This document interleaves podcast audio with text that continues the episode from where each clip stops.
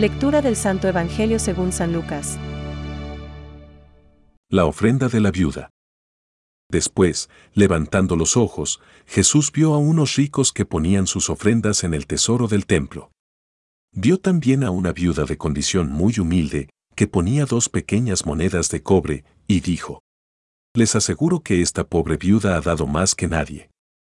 Porque todos los demás dieron como ofrenda algo de lo que le sobraba, pero ella, de su indigencia, dio todo lo que tenía para vivir. Es palabra de Dios. Te alabamos, Señor. Reflexión. ¿Ha echado de lo que necesitaba todo cuanto tenía para vivir? Hoy, como casi siempre, las cosas pequeñas pasan desapercibidas. Limosnas pequeñas, sacrificios pequeños, oraciones pequeñas, jaculatorias. Pero lo que aparece como pequeño y sin importancia muchas veces constituye la urdimbre y también el acabado de las obras maestras. Tanto de las grandes obras de arte como de la obra máxima de la santidad personal. Por el hecho de pasar desapercibidas esas cosas pequeñas, su rectitud de intención está garantizada. No buscamos con ellas el reconocimiento de los demás ni la gloria humana. Solo Dios las descubrirá en nuestro corazón, como solo Jesús se percató de la generosidad de la viuda. Es más que seguro que la pobre mujer no hizo anunciar su gesto con un toque de trompetas y hasta es posible que pasara bastante vergüenza y se sintiera ridícula ante la mirada de los ricos que echaban grandes donativos en el cepillo del templo y hacían alarde de ello. Sin embargo, su generosidad, que le llevó a sacar fuerzas de flaqueza en medio de su indigencia, mereció el elogio del Señor, que ve el corazón de las personas. De verdad os digo que esta viuda pobre ha echado más que todos.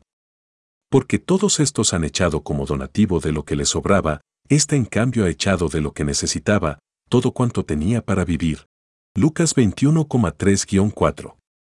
La generosidad de la viuda pobre es una buena lección para nosotros, los discípulos de Cristo. Podemos dar muchas cosas, como los ricos, que echaban sus donativos en el arca del tesoro. Lucas 21.1, pero nada de eso tendrá valor si solamente damos de lo que nos sobra, sin amor y sin espíritu de generosidad, sin ofrecernos a nosotros mismos. Dice San Agustín. Ellos ponían sus miradas en las grandes ofrendas de los ricos, alabándolos por ello. Aunque luego vieron a la viuda, ¿cuántos vieron aquellas dos monedas? Ella echó todo lo que poseía. Mucho tenía, pues tenía a Dios en su corazón. Es más tener a Dios en el alma que oro en el arca. Bien cierto. Si somos generosos con Dios, Él lo será más con nosotros. Pensamientos para el Evangelio de hoy. Nunca contéis las monedas que dais, porque yo digo siempre. Si cuando dais limosna la mano izquierda no ha de saber lo que hace la derecha, tampoco la derecha ha de saberlo. San José Benito Cotolengo. La escritura nos invita a considerar la limosna con una mirada más profunda, que transcienda la dimensión puramente material, nos enseña que hay más felicidad en dar que en recibir. Benedicto XVI. El décimo mandamiento prohíbe el deseo desordenado, nacido de la pasión inmoderada de las riquezas y del poder. Catecismo de la Iglesia Católica, número 2.552.